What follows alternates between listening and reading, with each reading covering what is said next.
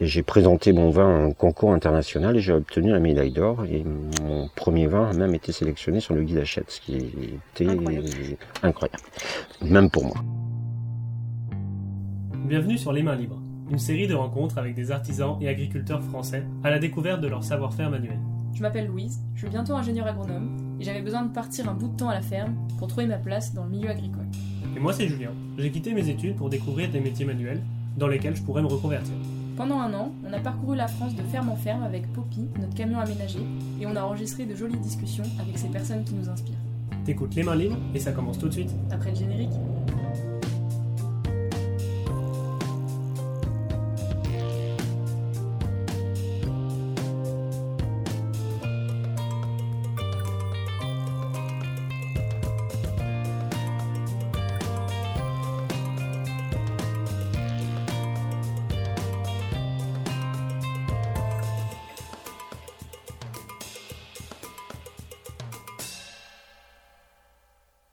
Bonjour à tous. Pour ce 18e épisode des Mains Libres, on est encore en Gironde, mais aux côtés de Christian, qui est vigneron et cultive aussi des baies de goji.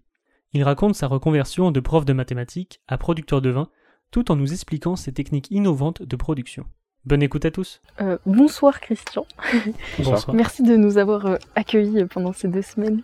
Euh, Est-ce que tu peux te présenter et nous présenter ton exploitation? Mhm, bien sûr.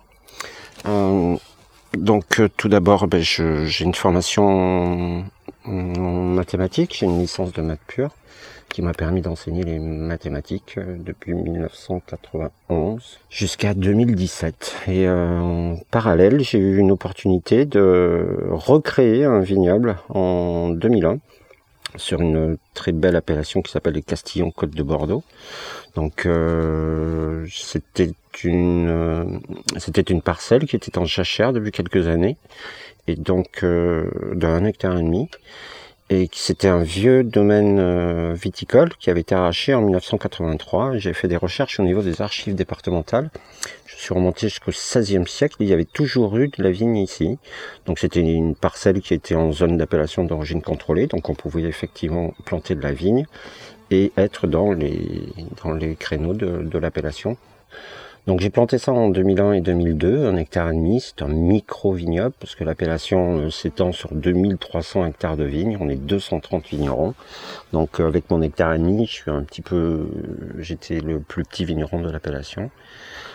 J'ai planté en 2001 et 2002 un, hectare de Merlot, 30 arts de Cabernet Franc et 20 arts de Cabernet Sauvignon avec une forte densité de plantation.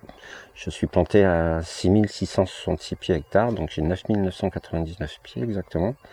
Euh, je, pourquoi alors j'ai planté plus de pieds à l'hectare que ce qu'il faut pour être dans l'appellation.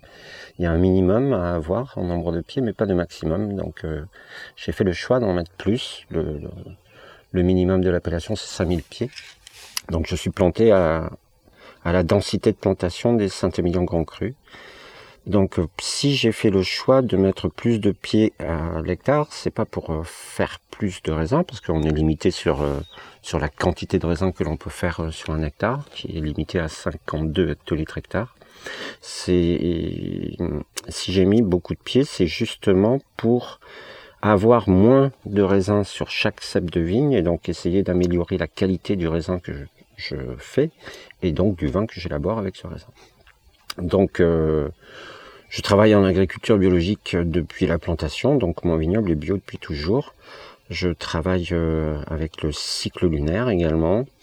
Et euh, j'ai une méthode de vinification un petit peu particulière puisque je limite au maximum toute mécanisation.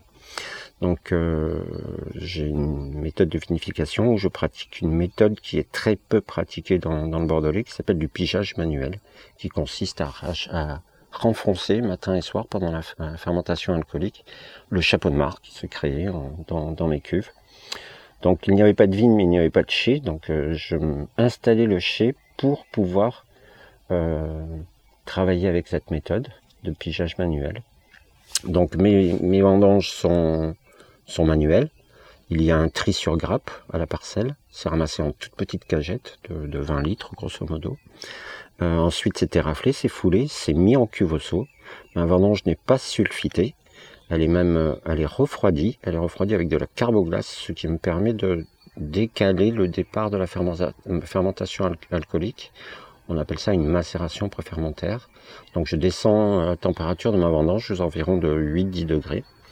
Et ça va mettre 4, 5, 6 jours à repartir en température. Et ça partira en fermentation alcoolique naturellement, en levure indigène, c'est-à-dire les levures qui sont naturellement présentes sur mes grains de raisin. euh, quand la température de la vendange va avoisiner 16-17 degrés. Donc c'est à partir de là que je fais des remontages au seau, donc je n'utilise aucune pompe, et ensuite je fais du pigeage matin et soir. Une fois que la fermentation alcoolique est finie, mes vins subissent un, élevage en barrique. Je, n'utilise jamais de barrique neuve par euh, choix, euh, parce que je trouve que les barriques neuves boisent euh, vraiment trop les vins, et c'est pas c'est pas ce type de vin que j'aime déjà, c'est pas ce type de vin que j'ai envie de faire.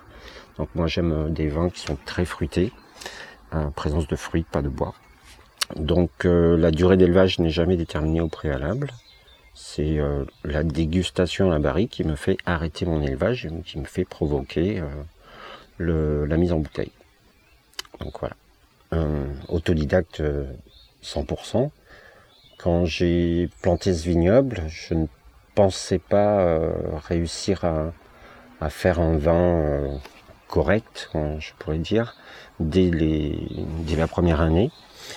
Et en fait, avec cette méthode de, vinif- de vinification, et puis l'œnologue que j'avais choisi, qui était un, un ami, j'ai fait mon premier vin en 2004, donc trois ans après la plantation, qui était en 2001. Et j'ai présenté mon vin à un concours international et j'ai obtenu la médaille d'or. Et mon premier vin a même été sélectionné sur le guide Hachette, ce qui était Incroyable. incroyable. Même pour moi. Ça, c'est exceptionnel. Bon, moi, ce que je cherche à faire, c'est prendre du plaisir à faire mon vin et ça, j'y arrive très bien. Après, je suis pas certifié en biodynamie, mais j'applique la vision de, Steiner par rapport au travail de l'agriculture.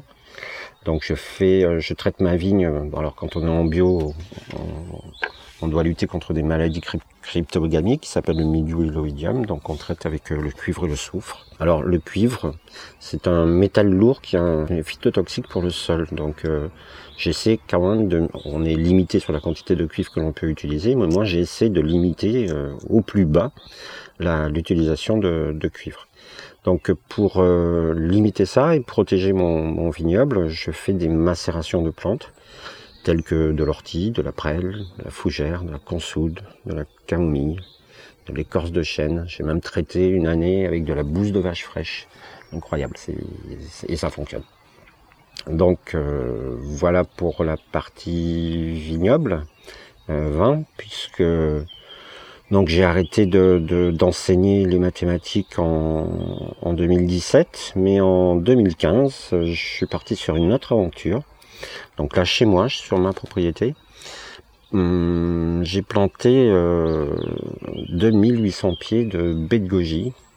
Qui, donc ça, c'est un peu atypique, puisque c'est un, les baies de goji euh, sont originaires des plateaux de l'Himalaya en altitude. Donc il y a très très peu de producteurs de, de baies euh, en France et ou en Europe. J'en ai croisé quelques-uns, il y en a beaucoup qui commencent à, à vouloir euh, lancer cette production. Donc euh, les baies de goji, donc euh, bon, c'est un produit qui est phare euh, dans les magasins bio depuis plus de 20 ans, hein. Euh, mais tout arrive de Chine. Donc je, on les trouve déshydratés dans, dans ces magasins-là, bon, on en trouve un petit peu partout maintenant. On appelle ça un super fruit, hein, donc euh, c'est un des fruits les plus antioxydants du monde. C'est très très riche en vitamine C, hum, dix fois plus que le kiwi. Très riche en bêta-carotène également. Euh, c'est très bon contre la cécité des yeux. C'est très bon pour la peau. Euh, c'est bah, après c'est un antioxydant, mais c'est aussi anticancérigène, anti-stress, anti-vieillissement. Les Chinois appellent ça le fruit de la longévité. Donc euh, voilà pour la goji. Donc je vends mes baies de goji fraîches dans, en local. Donc ça, c'est ben, un produit que l'on ne trouve pas dans, dans le commerce, puisque tout arrive de Chine et déshydraté. Donc j'en déshydrate également. J'ai lancé euh, la production de confiture de goji. Je vais pas vous donner ma recette, mais euh, moi je trouve ça excellent. Et euh, après, ça c'est très peu connu, c'est que je fais des tisanes avec les feuilles. Alors les feuilles de goji sont plus antioxydantes que, que la baie de goji. Et ça ne contient pas de vitamine C, donc c'est une tisane que l'on peut, que l'on peut prendre euh, le soir, sans aucun souci. Et c'est une, euh, ce sont des feuilles qui contiennent euh, une vitamine qui s'appelle la B12. Donc, qui sont, c'est une vitamine qui est recherchée par les personnes qui sont végétariens et surtout les véganes. Donc voilà pour côté euh, baie de goji. Ensuite, j'ai planté l'année dernière 200 pieds de houblon d'une euh, variété qui s'appelle euh, Comet. Euh, donc c'est 200 pieds, c'est tout petit, hein, c'est vraiment tout petit. Après, je suis le seul producteur de houblon du, du département. Donc il y a eu pas mal de communication, il y a pas mal de, de brasseurs qui sont venus voir euh, voir cette plantation. C'est un projet que j'ai pas fait seul. Je l'ai planté avec euh, avec un Italien qui s'appelle Marco, Marco Balestra, qui euh, qui lui fait des cocktails. S'il habite euh, à Bordeaux, mais on s'est rencontrés. Il a vécu trois mois ici. Euh, trois mois, c'était le premier. euh, Qu'est-ce qui s'est passé là? C'était le Confinement. premier confinement. Voilà, merci. Il n'a pas voulu rester à Bordeaux. Il est venu euh, passer trois mois chez moi. Et c'est là que je lui ai appris à faire une butte en permaculture. Donc euh, c'est la technique des lasagnes. hein. Euh, En italien, c'était un, Italien savait cu- cuisiner une lasagne. Et donc on a fait euh, une butte en, permaculture avec euh, 14 couches différentes. Très intéressantes. Et bon, il a fait plein de fruits, de légumes sur, sur cette butte. Intéressant. Du coup, ça m'amène à poser une question sur un truc que je voulais aborder avec toi. Je voulais parler de diversification des, des productions en général, parce que bah, tu fais, as trois produits euh, majoritaires, on va dire. Pourquoi tu t'es dit que tu allais planter des goji et à cette échelle-là, parce que tu aurais pu te dire j'en plante euh, cinq dans mon jardin et je fais ma propre production. Euh, à quel moment tu t'es dit, euh, en plus en étant prof de maths en parallèle, euh, je vais... euh, bah, tu t'as doublé, triplé ta charge de travail, je sais pas. Ah oui. Euh, et tu t'es lancé dans une deuxième production en plus. Ça, ça vient de quoi? Bah, je suis un peu un hyperactif. Moi, samedi, dimanche, je travaille tout le temps. Et c'est vrai que quand j'étais prof euh, et en, en même temps euh, vigneron, pendant les, les vinifications, c'était un peu un peu hard à faire, mais euh, bah, j'avais pas de samedi, pas de dimanche, donc euh, je- j'enseignais la semaine. Et puis, bon, mis à part euh, la période de vinification, euh, où là c'était ben, tous les jours, hein, euh, tous les jours, matin et soir, et puis euh, ben, après, euh, en parallèle, j'assumais avec grand plaisir le, mes cours de prof de maths. Et jusqu'en, tu vois, après il y a eu les goji, et, et quand j'ai arrêté, donc plantation des, du, du houblon l'année dernière, 2021. Moi j'avais une question, du coup, euh, tu nous as dit que tu avais une formation en maths, ensuite tu as fait prof de maths, mais est-ce que tu as eu une formation? Comment tu t'es formé pour euh, connaître tout sur le vin? Comment tu nous l'expliques euh, aujourd'hui Alors, j'ai enseigné pendant 10 ans, ouais, c'est ça, de 91 à, à 2001, grosso modo, sur des formations en agriculture. Donc, euh, j'avais des BTS en viticulture œnologie ou en, commerce des vins et spiritueux. Donc, euh, ils avaient euh, ben, des cours de viti, de no, euh, donc je piquais tous leurs cours.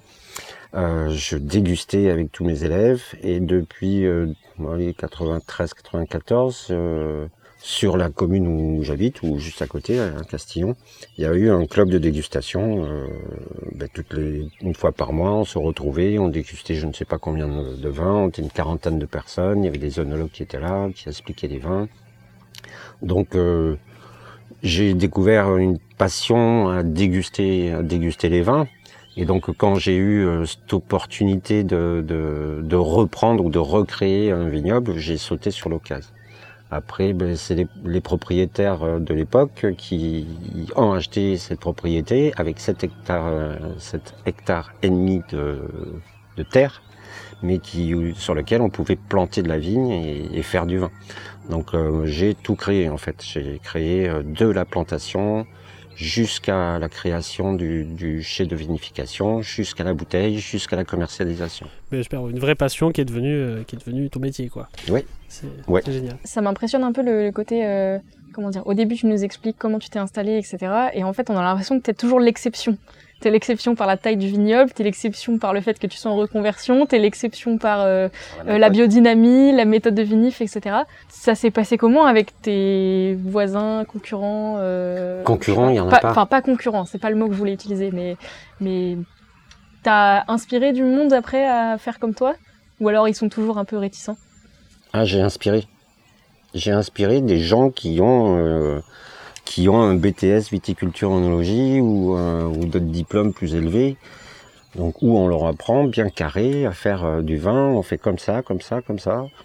Et moi, j'avais une, une méthode de vinification totalement euh, atypique en fait. Donc, euh, le pigeage manuel, des rendements.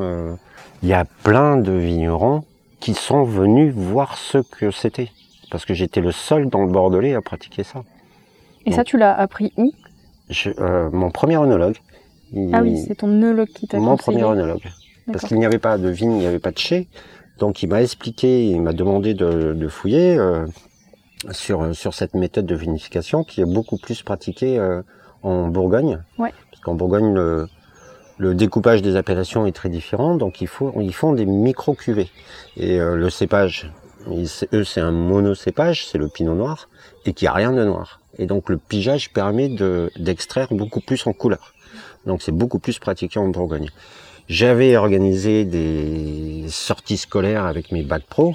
On avait fait un voyage de, pendant une semaine en Bourgogne et donc j'avais découvert cette, mé- cette méthode de vinification également par ce biais-là, D'accord. que je ne connaissais pas. hein. Mais je savais pas faire du vin de toute façon. Oui, et après t'as essayé, t'as Ah vu ben que ça te plaisait. Ah ben ça, c'est avec mon premier D'accord. que- qu'on a initié. Donc c'était un ami.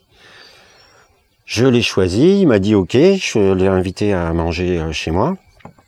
Et euh, il m'a offert le livre de Steiner. Il m'a dit tiens, essaie de lire euh, le cours aux agriculteurs, que tout le monde devrait euh, un peu un peu lire.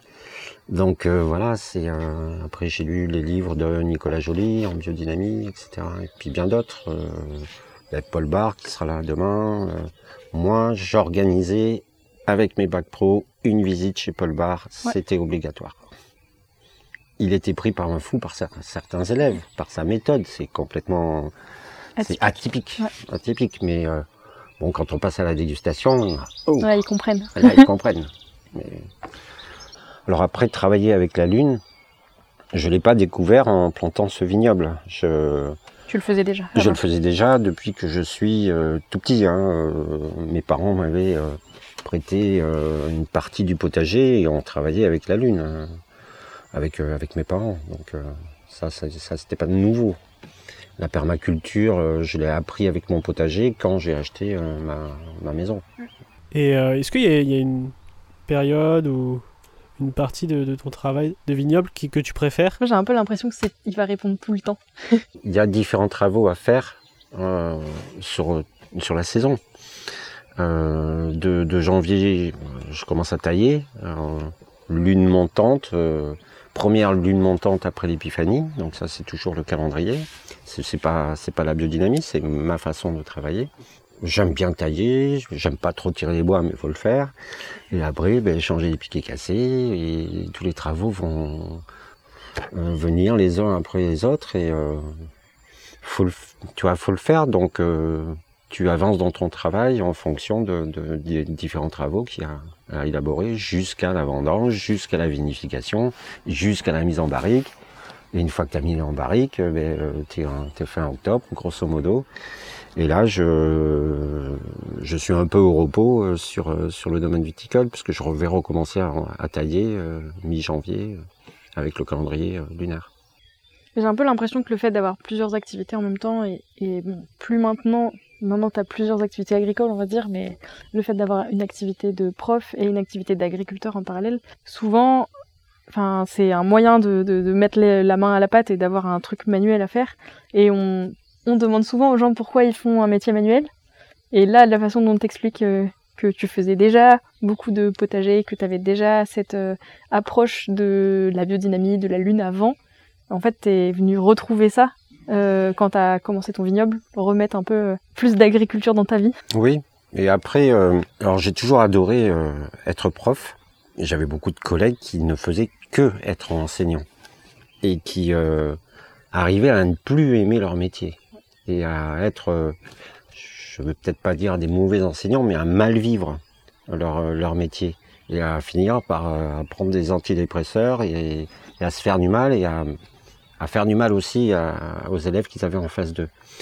Alors que moi, j'ai toujours, j'ai toujours aimé enseigner. Ça, a toujours été, euh, c'était mon métier, mais j'ai toujours aimé faire ça avant de bosser pour le ministère de l'Agriculture, alors que j'étais en licence de maths.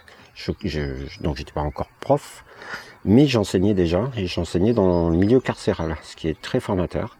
Et après, euh, euh, j'ai été prof aussi en, en atelier pédagogique personnalisé, c'est-à-dire que j'avais 15 personnes en face de moi avec euh, 15 niveaux d'études différents, donc euh, impossible de bah, d'écrire au tableau parce que c'était une individualisation, j'avais arriver, individualisation de chaque personne.